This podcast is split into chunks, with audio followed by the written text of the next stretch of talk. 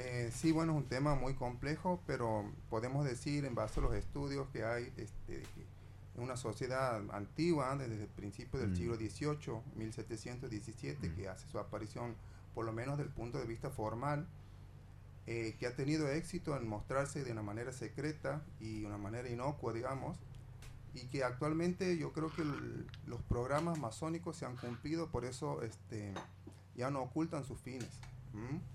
Ya no ocultan su intención de crear una sociedad este, abiertamente anticristiana, porque la masonería eh, es enemiga de la Iglesia Católica, por eso los papas la han condenado, no se puede ser católico y masón porque son este, tienen una filosofía y una política, digamos, una ideología y una práctica totalmente antagónica.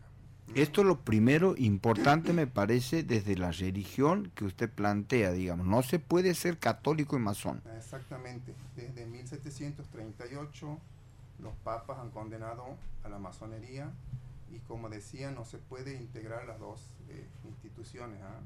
Como dice el Evangelio, es muy claro si está contra Cristo o en contra de Cristo. ¿sí?